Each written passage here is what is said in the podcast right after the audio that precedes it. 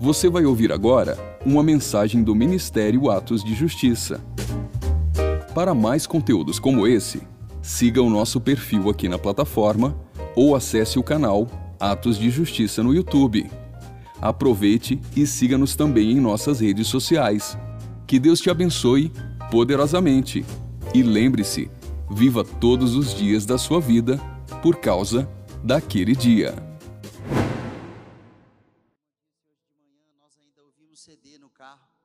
Né?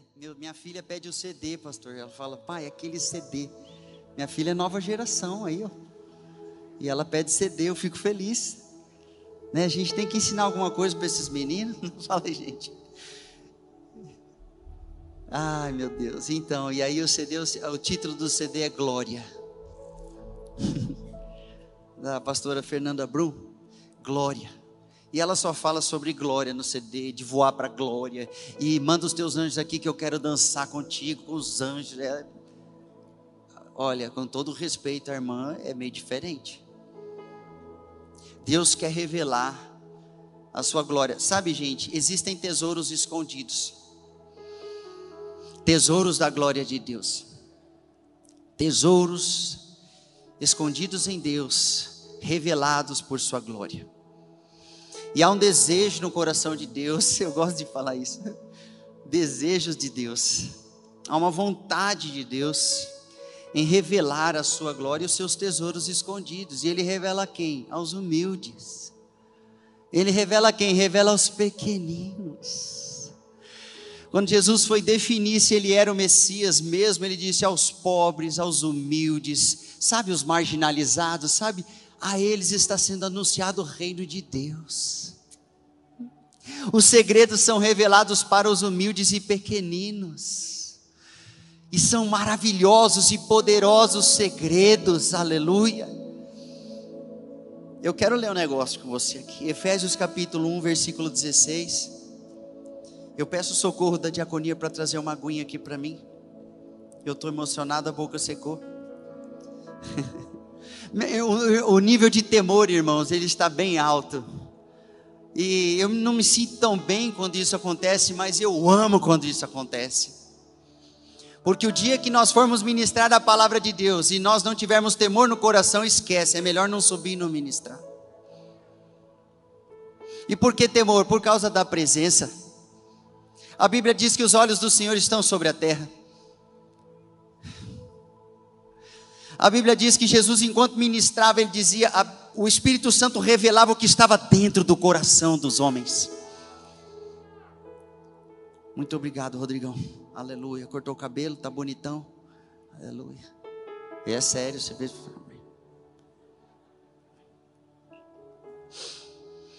Sabe, queridos, Efésios 1, quem achou, diga amém. Eu estou mais comportado agora de noite. Vou conseguir ler o texto?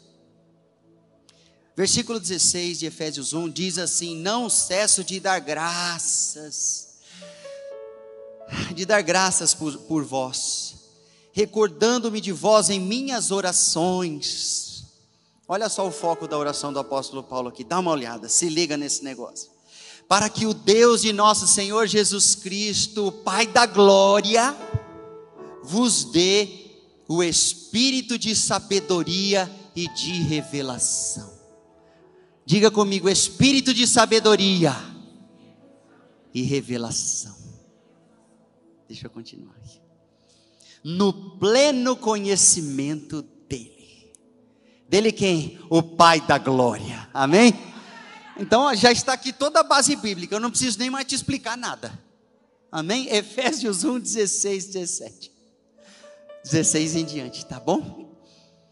Você sabe, queridos, eu gosto de começar as palavras que eu ministro lá no Éden.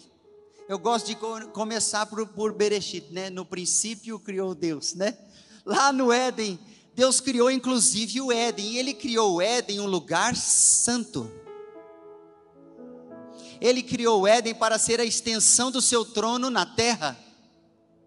O Éden não era só um jardim perfeito com ar-condicionado, temperatura 23 graus o tempo inteiro. Será que era 23? Não sei. No Éden, o Adão não precisava nem usar roupa, o negócio era perfeito, o lugar era santo e ele colocou seus santos Ele colocou um homem e uma mulher, a primeira família para governo, e através da santidade e justiça do Éden, toda a criação seria atingida e seria alcançada por Adão. Todo esse poder estava com Adão, toda essa autoridade estava com Adão. E toda essa santidade estava ali também, porque uma conexão do céu sobre a terra. Se você estivesse no Éden antes do pecado, olhando para o céu, provavelmente você veria os céus abertos e a base do trono de Deus. O negócio não era desconectado, era totalmente aberto e ligado. Não havia pecado para separar o homem de Deus, como diz Isaías o profeta, não havia separação. Ainda que Adão estivesse aprendendo, estivesse crescendo, estivesse se desenvolvendo, todos os dias na viração do dia Deus ia estar com ele. É, na viração do dia, quando soprava a brisa quente do final do dia, uma brisazinha, aí Deus vinha e Adão, em vez de fugir, ele, opa, aqui está o Senhor, e ele vinha ter comunhão com Deus, e aí com isso ele ia recebendo da sabedoria, da glória de Deus, e ele ia dando nome aos animais, e ele, como um cientista verdadeiro, não como alguns que existem hoje em dia, que negam a palavra de Deus, mas a verdadeira ciência, é, ela não nega a palavra de Deus, e Adão, a partir do jardim, governava toda a criação. Ele não, não deu tempo, eu acredito, de alcançar tão longe. Mas esse era o plano original de Deus: Adão santo, Eva santa, e o, o Éden um lugar santo. E aí a Bíblia diz que eles pecaram. Os primeiros capítulos de Gênesis fala sobre esse pecado chamado pecado original. E aí que vai entrar algo diferente aqui. Eu quero te dizer que quando eles pecaram foi necessário que Deus os retirasse os expulsasse, os conduzisse para fora do jardim. Por quê? Porque o jardim era lugar santo, conexão do céu com a terra. E o homem responsável, que deveria ser responsável pela santidade, pela justiça, pelo reino de Deus na terra, porque a terra ele deu aos filhos dos homens, diz a palavra de Deus, ele era responsável da conexão do espiritual com o natural, e ali estava o Éden justamente representando isso, e Adão, para governar, ele entregou esse governo na mão da serpente, que apesar de ser só uma serpentezinha, começou a se alimentar e receber autoridade, porque o homem entregou. E aí, meus irmãos, Deus precisou retirá-lo de lá, porque os lugares santos de Deus não podem ser contaminados pelo pecado. E isso continua até hoje, isso não mudou. Você vê quando Satanás pecou no céu, antes de ser Satanás, é claro, ele era um querubim, quando ele era um querubim ungido da guarda no céu, ele pecou, não, não se achou mais lugar para ele e nem para aquele um terço dos anjos que pecaram com ele. Pecado não fica no lugar santíssimo, não fica no lugar santo, Deus manda para fora. E foi necessário então que o casal fosse retirado, ainda que Deus os estivesse guardando. E na verdade foi justamente uma proteção para eles, porque ficar diante da presença gloriosa de Deus, manifesta com o pecado, é morte. É morte. O pecador não se achega diante de Deus assim, tipo assim, é, né? Tá de boa, né, Deus? Às vezes a gente quer dizer isso aí, tá de boa. Se você vem arrependido, Ele está prestes a perdoar o teu pecado e te receber. Sim, sim mas de qualquer jeito, sem temor. É, Deus, é nós assim mesmo, vamos continuar para sempre. Pau que nasce torto, morre torto. Tem gente que tem uma teologia que eu não sei de onde que tirou. Como um irmão uma vez me disse, é, mas Jesus é o carpinteiro que endireita qualquer um, aleluia. uma vez o irmão falou isso aí. E eu gostei. Então eles foram retirados. E quando eles foram conduzidos para fora, ou então expulsos, do jeito que você quiser entender, porque Deus teve que se apressar, foi necessário para não haver contaminação no lugar santo. Estava ali o lugar santo e o santo dos santos com Deus. Meu Deus, que negócio. E aí Adão estava fora, Eva estava fora, Deus coloca os querubins na porta, na entrada leste do jardim e uma espada flamejante que se movia em todas as direções. Isso representava proteção para o futuro adorador proteção, Deus estava protegendo Adão, que ele ia ser consumido, porque ele estava em pecado. E o pecado faz separação. Mas olha que negócio doido. Aí Deus coloca querubins ali na porta do Éden.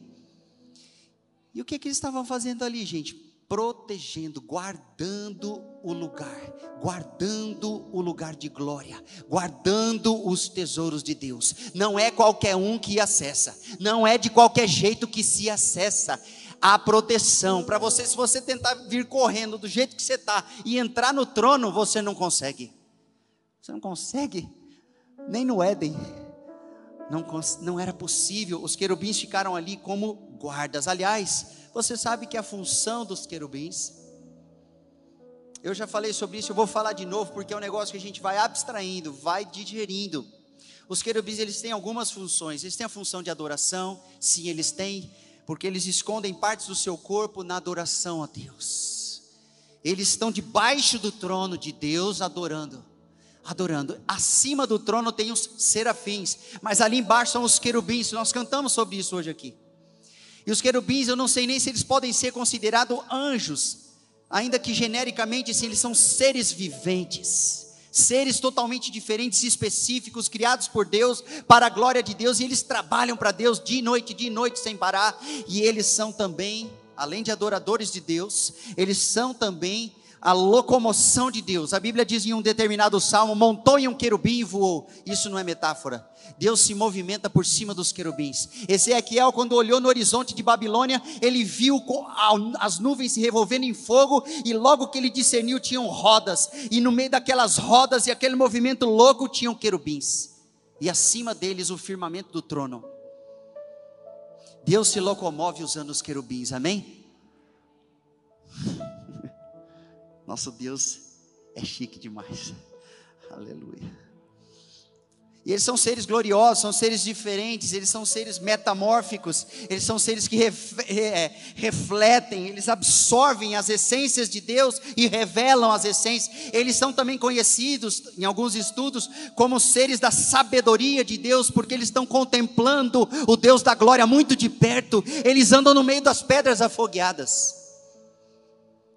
E porque o pastor estava falando isso para a gente adorar algum querubim de forma alguma. Se você adorar, você vai ser corrigido aqui nessa noite. É para você adorar somente o Senhor, amém? É, é, que eles são as rodinhas do trono, meu irmão, e já são gloriosos. Imagina quem está sobre o trono. Aleluia. Glória a Deus. Então, a sua função também, e talvez primordial, será proteger o acesso à glória, aos tesouros escondidos da glória de Deus. Deus decidiu assim, pastor, será que Deus não conseguiria se defender? Irmãos, ele faz isso por causa do adorador. Se o adorador chegar de qualquer jeito, ele não vai suportar. Nem os santos anjos de Deus suportariam.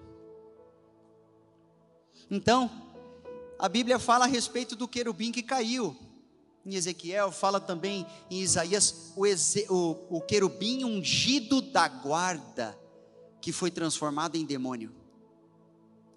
E é por isso que Satanás ele tem um nível de sabedoria para o engano, para a mentira, para a distorção, porque ele experimentou da sabedoria celestial. Aliás, é sobre essa principal pedra preciosa que eu vim falar com vocês essa noite, porque ó, do trono de Deus, dessa glória revelada, nós podíamos, poderíamos tirar algumas coisas, santidade, glória, mas eu quero ficar com a sabedoria nessa noite, porque nós começamos justamente nesse texto, sabedoria e revelação. Diga comigo, sabedoria e revelação. Você sabia que sabedoria na Bíblia não se resume a aprendizado terreno, não se resume ao que você aprende na faculdade, na escola, nem mesmo na sua cultura familiar, não se resume à ciência do homem, a sabedoria do céu está conectada totalmente à revelação de quem Deus é e do que Ele quer e do que Ele sabe. A Bíblia diz que o Espírito Santo sonda o coração de Deus e revela a você. Ele te dá a mentalidade de Cristo Jesus para você começar a pensar parecido com Jesus. E para isso, irmãos, existe um desejo no coração de Deus, volto a dizer, que nós conheçamos essa sabedoria. A gente tem orado pela geração 21, chamada essa que nós estamos passando o, cajado. Não é a nova geração, é a próxima. Nós estamos transferindo a eles um manto de glória que está vindo sobre nós. Amém? Os pais vão receber o manto da glória de Deus, a sabedoria, a ciência de Deus, a inteligência do céu e vai poder ensinar e transferir para os filhos. Quem, quem recebe? Porque se você não for sábio, se você for cego, se você não tiver revelação e nem mesmo sabedoria, você vai caminhar para o buraco e vai levar teus filhos junto. Se você for meramente, se eu, se nós formos meramente, queridos, é, religiosos, frequentadores de um lugar, se simplesmente bater nosso carimbozinho, nossa carteirinha, sei lá qual é o nome, se só isso é nossa vida religiosa, a gente vem ora aqui um pouquinho, é, dá uma rezadinha, né? A gente dá uma rezadinha, fala a mesma coisa, e fala: Bom, tá tudo certo.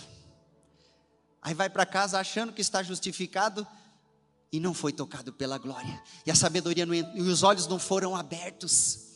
Você imagina se o apóstolo Paulo continuasse a caminhada dele, quando ele estava a caminho de Damasco, ele tinha uma visão, ele tinha, ele tinha uma autoridade, ele tinha, ele tinha conhecimento da palavra, ele tinha, mas ele não tinha revelação de Jesus Cristo. Ele não tinha revelação do Messias. Ele não tinha revelação da glória de Deus. Ele tinha somente a letra morta no seu coração. Ele não tinha o espírito da letra. E aí o que, ele estava fazendo? Com todo este encargo e autoridade, estava fazendo tudo errado.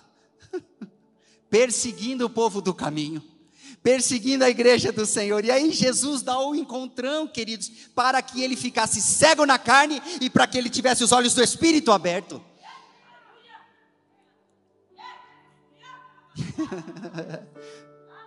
é isso aí. Se você sentir de dar um glória, dá um glória, meu irmão. Amém? Eu já contei para vocês, né? Às vezes eu tô na pressa assim, a gente serve a comida das crianças ali, tem que fazer alguma outra coisa, às vezes acontece desse jeito, né? Por causa da, da escola e tudo. Daí eu falo assim para minha filha: Filha, dá um glória aí. E vou fazendo. Ela fala: Glória! E começa a comer. dá um glória. Mas se você sentir dar um glória, dá um glória. Se você não sentir, mas quiser dizendo sim, eu concordo, amém, glória a Deus. Aleluia, eu pego esse negócio e não abro mão. Faça isso. Pastor, por que, que toda vez você diz? Porque você precisa ouvir. Se você já estivesse fazendo direto, eu não ia ficar falando. Amém? Aleluia. então, segundo conhecido texto de segundo livro das crônicas dos reis, capítulo 7, versículo 14, disse: O meu povo que se chama pelo meu nome, se humilhar e orar e me buscar e se converter dos seus maus caminhos, então eu ouvirei dos céus, perdoarei o seu pecado. O, o o adorador tem que ter os pecados perdoados. Só que aí depois Deus diz algo interessante: perdoarei e sararei a sua. Ah, viu por que, que eles tiveram que ser expulsos do lugar santo do Éden? Eles não, Deus não ia deixar contaminar aquele lugar. Então entenda só, queridos, existem, existem níveis, existe a, essa, Deus quer que nós conheçamos, Ele quer revelar essa glória, mas nós temos que ser assim, pós-graduado, sei lá, qual que é o nosso nível de graduação que nós temos que ter em, em arrependimento, em pedido de perdão verdadeiro, em rasgar o coração diante de Deus, para que dentro de nós Ele construa um Éden. E a partir de dentro de nós Ele vai estender para os ambientes onde nós estamos. Já imaginou a tua casa ser um lugar de delícias? Já imaginou a gente começar a louvar aqui, querido? E o negócio é tão pentecoste que aí o louvor já não consegue passar para a próxima música. Irmãos, eu quero que aconteça isso. Meu Deus, hoje o João já começou. Ó, eu não estou com pressa, né, João? Irmãos, olha, eu vou te dizer: ninguém gosta de bagunça, mas quando o Espírito Santo faz o que ele quer fazer, aí todo mundo gosta. Amém? Só não gosta quem não aguenta. Quem não enxerga a obra do Espírito e não aguenta, daí ele, num outro tempo, Deus visita ele, na hora certa ele vem, glória a Deus aleluia. Mas olha, gente, é, você sabe que quando Deus estava revelando, eu vou usar alguns exemplos aqui para você ver. Quando ele revelou a Moisés o culto, deu a Israel o culto, ele colocou um mandou fazer um tabernáculo físico. E ele deu uma didática de procedimentos cerimoniais para que o adorador pudesse chegar até o santo lugar e o santo dos santos. Na verdade, somente o sumo sacerdote entrava lá dentro depois do véu. Você sabe o que é que tinha naquele véu? Tinham querubins bordados. Então, até quando Deus mandou fazer aqui na terra, ele falou: Ó, tem um bloqueio, tem um sistema de segurança, e é por causa do adorador. É por causa do sacerdote, do sacerdócio que eu estou fazendo isso. Ele não pode entrar de qualquer jeito. Então, quando você, você crente, você evangélico, você que ama Jesus, você levanta a mão e diz: Jesus abriu o caminho para mim. Jesus rasgou o véu, diz a palavra de Deus, de cima para baixo, está nos evangelhos. Lá em Hebreus fala de um acesso que foi liberado mediante o sangue do Cordeiro de Deus que foi derramado. O nosso sumo sacerdote subiu para entrar em tabernáculo não feito por mãos humanas para apresentar a si mesmo como sacrifício agradável a Deus, santo, puro. Sim, ele fez, ele abriu esse caminho, mas ainda assim, nós não podemos banalizar esse sacrifício. Nós temos que entrar a Bíblia manda em Hebreus capítulo 4, entre com confiança. Essas linhas aqui no chão falam sobre essa entrada.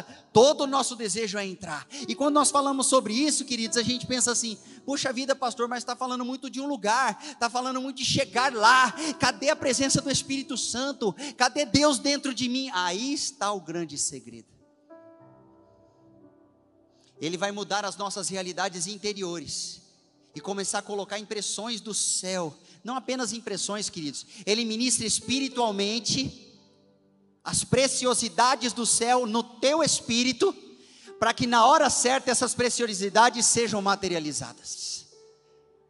Você sabe o que é galardão? Deus vai materializar as preciosidades que você adquiriu servindo a Jesus aqui. Você se liga nesse negócio, que o negócio vai ser doido, gente. Porque a gente às vezes pensa no céu assim, ó, as nuvenzinhas. Às vezes pensa que anjos são aqueles, aqueles, aquelas criancinhas com asinhas, você já viu, com flechinha. Aquilo lá não é legal não, irmão. Não, mas é criancinha, é cupidinho. Tá, te repreenda em nome de Jesus, seu negocinho. Cupidinho, nada. Nunca vi na Bíblia um daquele. Então, pessoal, não é aquela nuvenzinha, o pessoal ali, uh, assim, não, queridos. A Bíblia descreve, por exemplo, os querubins revestidos de pedras preciosas. Pedra preciosa. Você acha que pedra é um negocinho algodão doce? Tá certo que é de matéria celestial, amém? Assim como o corpo que você vai receber. Quando aqui na terra Deus mandou fazer com os elementos da terra, com as pedras preciosas da terra, Ele foi separar os sacerdotes lá no Antigo Testamento, no Primeiro Testamento, Ele diz: tem que ser diferente. Tem que ter roupa diferente, tem que ter turbante diferente, mitra diferente, tem que ser limpinho, tem que ser santo, porque parece com que é do céu, aleluia. Mas no céu vai se materializar. No céu vai se materializar as nossas obras nos seguirão por toda a eternidade. Isso estará impresso no nosso ser. Cada pedra, cada pedra preciosa. Irmão, você sabia que a Nova Jerusalém ela é feita de pedras preciosas, pérolas e um ouro translúcido, quase transparente? Matéria celestial, aleluia? Então, quanto mais perto do trono de Deus, mais ele manifesta as riquezas da sua glória. Eu não estou falando isso para você ficar apegado em ouro, apegado em prédio, apegado em coisas, apegado em dinheiro. Não, pelo contrário, a verdadeira riqueza é a, é a riqueza celestial. E enquanto eu falo com você, aquele que está crendo, você vai se absorvendo no teu espírito, irmãos. Cada alma que você ganha é contabilizada no céu e marcada no teu espírito.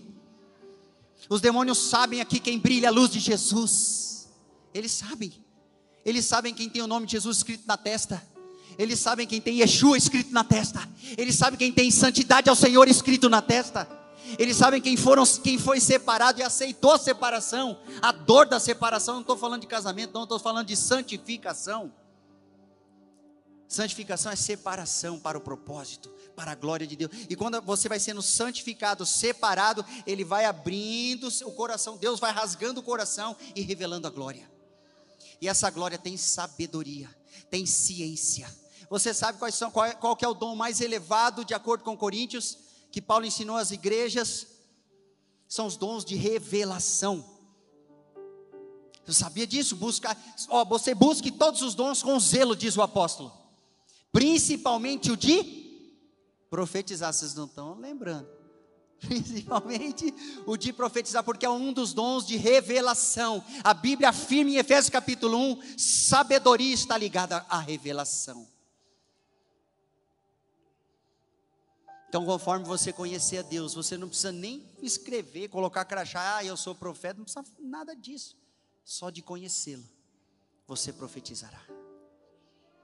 Por isso que todos podem profetizar. Nem todos são profetas, mas todos podem profetizar. Amém, queridos? Porque quando você acessa com o coração quebrantado, através do sangue do Cordeiro de Deus, o santo lugar e depois o santo dos santos, a glória de Deus muda o teu DNA espiritual. Acho que eu já falei isso umas 15 vezes aqui nesse altar. Vou continuar falando. De manhã foi totalmente diferente. Se você quer uma pregação diferente, assista de manhã. Amém? Glória a Deus. Mas o tema é o mesmo. Aleluia. Tesouros da sabedoria. Irmãos, vocês sabem, olha só. O filho de Davi, ó, Davi foi o maior rei de Israel. Maior rei de Israel. Mas Deus virou para ele e falou assim: Não é você que vai construir o templo.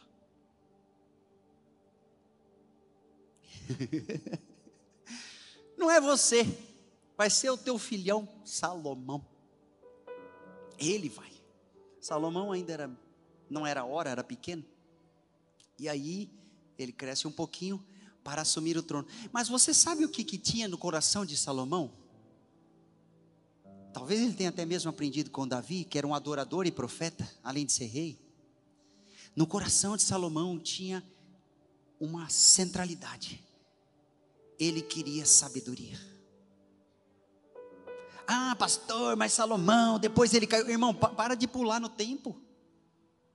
Ele tinha sede e fome pela revelação da sabedoria de Deus. Quando Deus se manifestou para ele, e ó irmão, tem muita gente aqui ou talvez alguns, que nos assistem também, que se Deus perguntasse o que, que você quer, pode falar o que você quiser, porque Deus estava aceitando o culto. Quando Deus aceita o culto, Ele abre oportunidades que você não imagina, que eu não imagino. Ele abre chance de acontecer coisas maravilhosas. E ele disse para Salomão: O que de mais maravilhoso você quer? Ele falou: Eu quero sabedoria. É por isso que esse homem foi colocado à frente da construção do templo. Já estava dentro dele. Já estava dentro dele essa sede, essa fome pela sabedoria. Ele fala, pastor, mas de onde você está tirando que tem que ter sede da sabedoria? Bom, o apóstolo Paulo se esmerava e focava suas orações a respeito do povo de Deus da igreja, dizendo: Espírito de sabedoria e revelação desse Deus da glória, o Pai da glória. É isso que eu oro, é isso que eu dou graças a Deus e oro, e oro, e oro, e oro, e oro, e oro, oro, Senhor, e não paro, não cesso de dar graças e não cesso de orar. então abre comigo aí. Provérbios capítulo 1, versículo 20. Vamos ler alguns versículos para ver nós vamos ver se Deus se importa com esse negócio de sabedoria. Vamos ver se é importante para Deus. E logo, né, não, não, não é coincidência, foi Salomão que escreveu Provérbios. Né? Não é coincidência, irmãos. Deus sabe para o que é que Ele te chamou, o que é que Ele comissionou, qual é o encargo que Ele te deu, quais são as palavras proféticas que Ele colocou dentro de você para que o mundo conheça. Aqui Salomão escreveu assim: quem achou, diga amém. Provérbios 1, 20 diz assim: eu vou ler numa, numa versão aqui rebuscada, mas você vai orando em línguas aí. Aleluia. A suprema sabedoria altissonantemente clama de fora. Pelas ruas levanta a sua voz. Nas encruzilhadas, no meio dos tumultos, clama. Às entradas, às portas e na cidade profere suas palavras. Versículo 22. Até quando, honestos, amarei a necessidade? E vós, escarnecedores, desejareis o escárnio? E vós, loucos, aborrecereis o conhecimento? Deus acha um absurdo. Quem não está interessado na sabedoria do céu? Olha só. Convertei-vos pela minha repreensão E eis que abundantemente derramarei sobre vós meu espírito e vos farei saber as minhas palavras. E eu sei que o Espírito aí na sua Bíblia está com letra minúscula, porque está falando em nome da sabedoria, e há uma interpretação aqui. Só que a Bíblia diz que tem um Espírito que é o Espírito de sabedoria, o Espírito de revelação, amém? Então pode colocar um Espírito com letra maiúscula aí, meu Deus do céu. Cuidado, hein, quando você for mexer na Bíblia. É que lá no hebraico você não vai saber esse negócio. Se era com maiúsculo ou minúsculo. Né, professor? Não é verdade? É. Então ele disse assim: Eu vou derramar. Se você ouvir a minha repreensão e começar a se apaixonar e prestar atenção e dar crédito à minha pregação e a considerar e valorizar o que eu digo, o que eu emito, o que eu uso meus emissores, ao que está escrito nas escrituras, se você começar a comer de verdade o rolo que desce do céu, o pão que desce do céu, porque Jesus é a palavra, Ele é a palavra viva, Ele é o pão vivo que desceu do céu, amém? E quem se alimenta dele, por ele viverá. Então, se de verdade você fizer isso, ele diz que derramará o seu espírito. Irmão, sabe qual é uma das chaves para o avivamento? Você dá crédito à palavra de Deus. Ah, pastor, eu queria que você me dissesse que, que eu, né, um, um passo a passo aqui do, ué, dê crédito à palavra de Deus.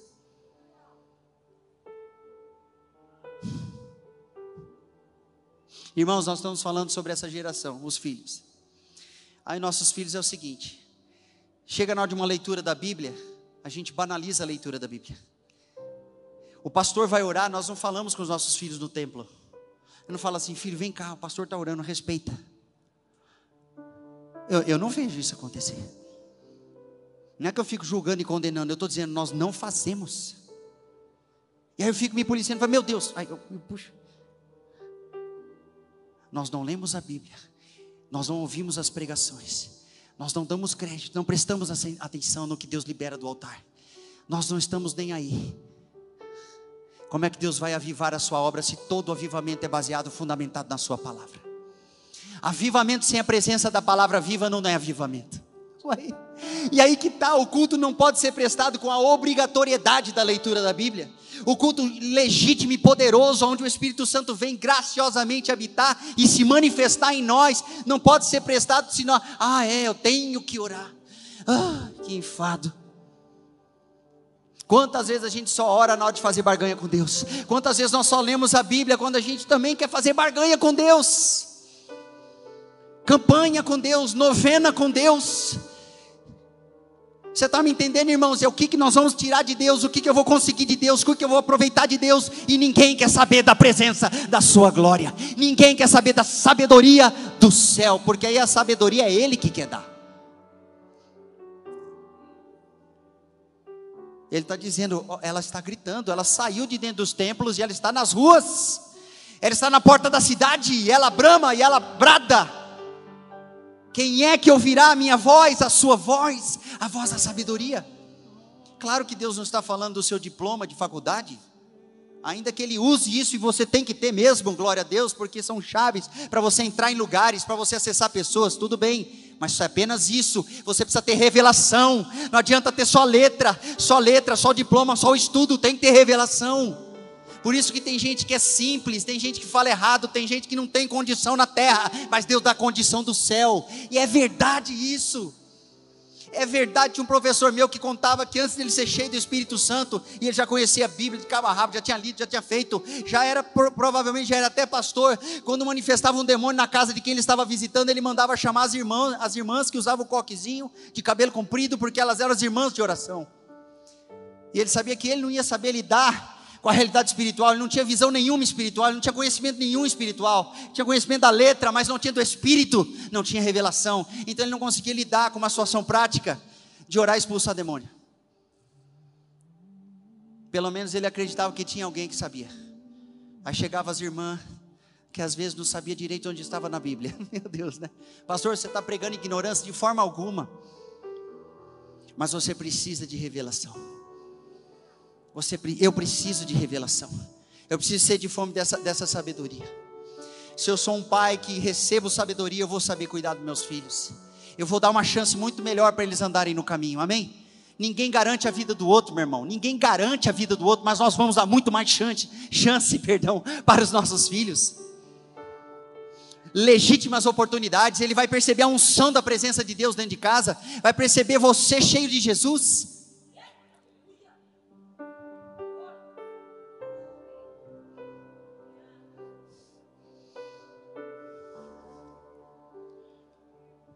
Foi que eu nasci, ó Rei Jesus. Meu prazer é te louvar, meu prazer é estar nos átrios do Senhor. Meu prazer é viver na casa de Deus, onde flui o amor.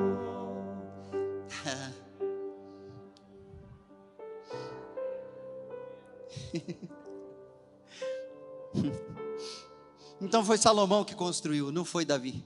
Um homem que tinha sede e fome pela sabedoria de Deus. Deus não aguentou. Eu falei: esse menino, muito amado. Deus deu até um apelido para ele. Eu não me lembro agora o nome do apelido. Alguém lembra? Mas Deus deu um apelido, porque Davi, o nome de Davi é o amado. E Salomão tem a ver com paz. Então Deus estava com tanto amor por ele que deu um apelido que também significava o amado. Você está me entendendo, querido? Se você tiver o coração, a vontade de Deus dentro de você, então todos os teus planos vão se cumprir, porque os teus planos serão os planos de Deus. Quando que os nossos planos não se cumprem? Quando a gente insiste em sonhar só os nossos sonhos, vamos começar a sonhar os sonhos dele. Era sonho de Deus, um governo partindo de Jerusalém, da sabedoria do céu. Então, eu quero que você abra comigo, segundo aos Coríntios capítulo 9.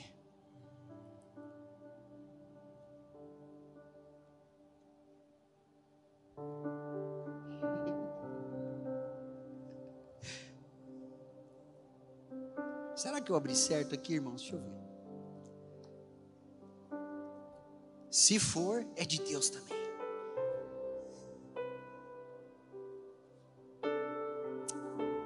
Me perdi aqui. Segundo aos Coríntios, capítulo 9. Segundo aos Coríntios 9, versículo Segundo aos Coríntios, perdão, segundo aos Coríntios capítulo 2, versículo 9. 2, 9. Ah, não, eu escrevi errado. Eu escrevi errado. Então vira aqui, ó. Vamos aqui para frente na Bíblia. Vamos para frente na Bíblia. Aleluia. Efésios, vamos lá para Efésios capítulo 1. Isso. Vamos lá para Efésios capítulo 1, mais para frente um pouquinho de Coríntios. Efésios capítulo 1, versículo 16 em diante, que nós já lemos, mas nós vamos ler agora completo para Deus fazer uma conexão aqui. Efésios 1, versículo 16 em diante. Efésios 1, 16 diz assim: E não cesso de dar graças a Deus por vós, lembrando-me de vós nas minhas orações, para que o Deus de nosso Senhor Jesus Cristo, o Pai da glória, vos dê em seu conhecimento o espírito de sabedoria e de revelação. Versículo 18, pega aí no teu espírito agora. Tendo iluminados os vossos olhos, os olhos do vosso entendimento, para que saibais qual seja a esperança da sua vocação e as riquezas da glória da sua herança nos santos. As riquezas da glória da sua herança, Ele quer revelar através de espírito de revelação e sabedoria, sabedoria e revelação, as riquezas escondidas da sua glória. Essa era a oração do apóstolo. E aí, queridos, você sabe que nessa época do ano, existe uma festa que foi enxertada na nação judaica, que é a festa de Hanukkah. Você sabe qual que é o símbolo máximo dessa festa? Eu vou te dizer: revelação. Aí, pô, como assim, pastor? Ué, o nome dela é Festa das Luzes. Eles usam um candelabro de nove chamas, porque houve um milagre e o azeite que era para durar somente um dia durou oito. Você sabe o que candelabro menorá significa? Eu já respondi: revelação. Lâmpada para os meus pés é a tua palavra e luz para o meu caminho. A Bíblia diz que Jesus, em João capítulo 1, ele é a luz que veio ao mundo para iluminar as pessoas. A Bíblia diz em Apocalipse capítulo 1 que a igreja é a menorá de Deus, cheia do Espírito Santo que queima para a adoração do nome do Senhor debaixo da revelação. A Bíblia diz assim: que Jesus falou: enquanto eu estou no mundo, eu sou a luz do mundo, e depois ele disse: vocês. Ele transferiu. Ele transferiu. Vocês são a luz do mundo e o sal da terra. Então, essa festa, Deus começou a mexer comigo enquanto eu desenhava uma menorá. Eu desenhei algumas vezes esses dias, por causa do Educar. Nós somos professores lá, sou, sou professor lá para os pequenininhos ali pro, e também para os maiorzinhos que têm seis e sete anos, os maiores ainda, né? E aí eu estava desenhando a menorá e Deus começou a falar comigo de revelação. É claro, você está desenhando o principal símbolo da nação judaica, de Israel. A gente pensa que o principal símbolo de Israel é a estrela de Davi. Pois bem, não é, é a menorá. Revelação da palavra. A Bíblia diz que faria de Jerusalém lâmpada, luz para os povos. Aleluia. A nova Jerusalém, ela desce, ilumina, ela desce do céu no final da Bíblia, iluminada pela glória de Deus. A Bíblia diz que é impossível esconder uma cidade iluminada. É impossível esconder as obras de Deus em você. Porque você brilha a luz de Jesus. Revelação, conhecimento, ciência, sabedoria. Nós sabemos coisas que o mundo não sabe. Nós recebemos o Espírito que o mundo não recebeu. Irmãos, eu estou falando aqui debaixo de uma autoridade, de um manto tremendo aqui. Eu na carne eu fico querendo recuar, mas no Espírito ele me empurra. eu tenho uma personalidade, eu tenho características, eu tenho temperamento, como você tem. E a gente tem uma tendência na nossa vida mas maior é o Espírito Santo que transborda em nós e nos levanta para cumprir essa obra, porque o tempo está chegando ao fim, queridos. A mudança de era vai acontecer, meus irmãos. Nós temos que nos preparar para subir, meus irmãos. Uh! Tem um louvor, tem um louvor que eu, que eu gosto muito, do Fernandinho, eu sempre canto, que é Yeshua, Aí ele canta assim: Vem saltando sobre os montes de Jerusalém, sou sua noiva apaixonada, te esperando para dançar. Você sabe? Tem um probleminha teológico nesse louvor, sabia, pastor? Ele pulou o arrebatamento. Ele pulou. Aí, lógico, eu converto, né? Eu converto o louvor. Eu não estou falando mal, o Fernandinho é um homem de Deus que abençoa a minha vida sempre. Amém? Não tem nada a ver com isso. É um detalhe teológico. A noiva não está esperando para dançar aqui, ela vai dançar lá. Apocalipse 19. Tem que ter a. Gostou do efeito sonoro? Você tem que ser retirado daqui. Você tem que ser levado para lá. Ah, meu Deus do céu! Participar da maior festa de todas e a Bíblia diz que as vestes da noiva são resplandecentes também. Linho branco, fino, puro, puro, puro, puro, puro, santo.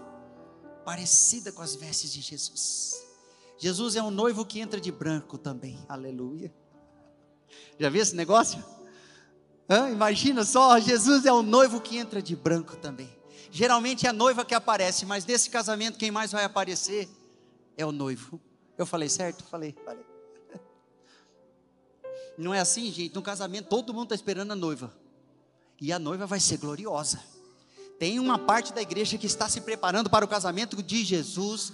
Uau, vai ser glorioso. As vestes da noiva são vestes sacerdotais. Uh, meu Deus do céu. Os ornamentos são lindos, não são dessa terra, eu vou te dizer. e pedra preciosa do céu é um negócio que a gente não conhece na terra, sendo redundante. Mas mais bonito do que a noiva vai ser o noivo.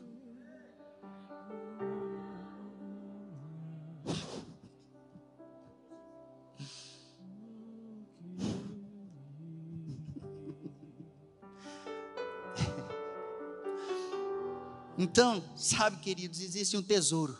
E Deus quer que nós tenhamos esse tesouro. que nós acessemos esse tesouro.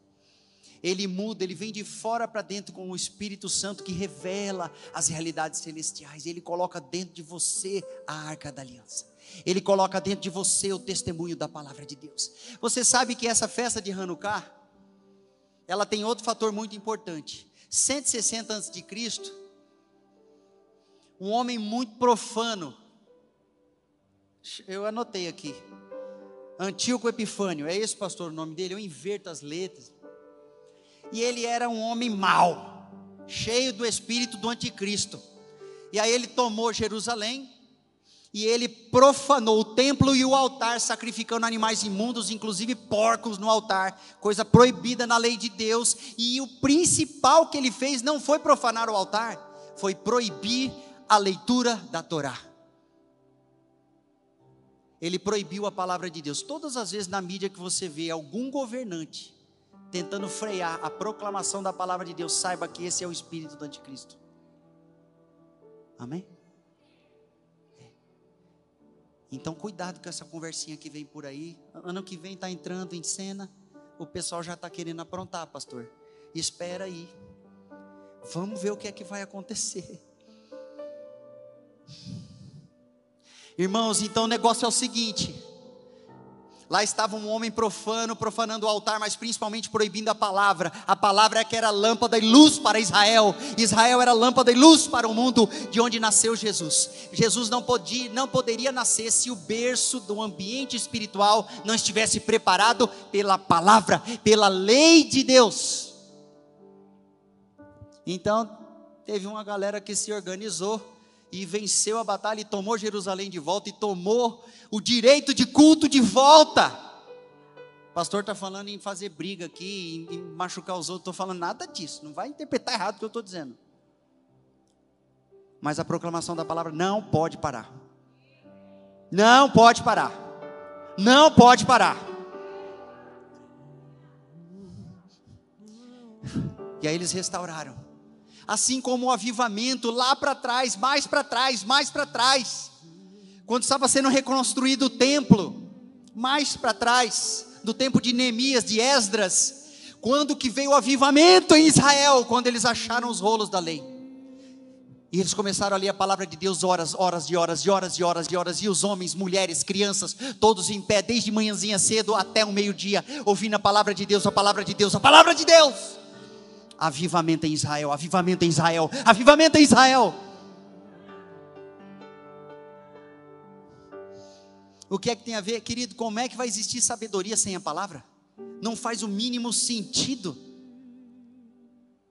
Sabe por que, que muitos de nós estamos doentes? Porque nós estamos perecendo por falta de conhecimento conhecimento da palavra de Deus, conhecimento da revelação, da glória de Deus, dos tesouros escondidos. Nós estamos doentes, igreja moribunda, igreja doente, igreja fraca, igreja que não consegue orar, igreja que não consegue jejuar, igreja que não consegue ir à frente, não consegue fazer missões, igreja que não consegue louvar ao Senhor, que se reúne aqui um pouquinho, já está cansada, quer sair para comer uma pizza, nada de errado, se quiser me levar, me leva. Mas o só quer saber disso. Ninguém, os cultos nos lares, é uma dificuldade para mover. Parece estar tá carregando um, uma, muito peso.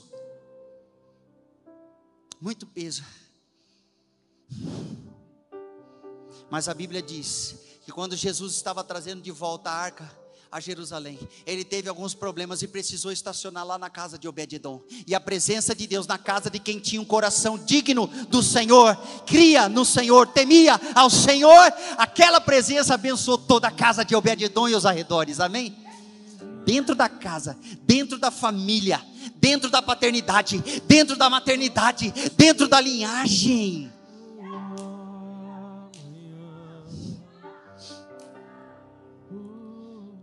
dentro da linhagem.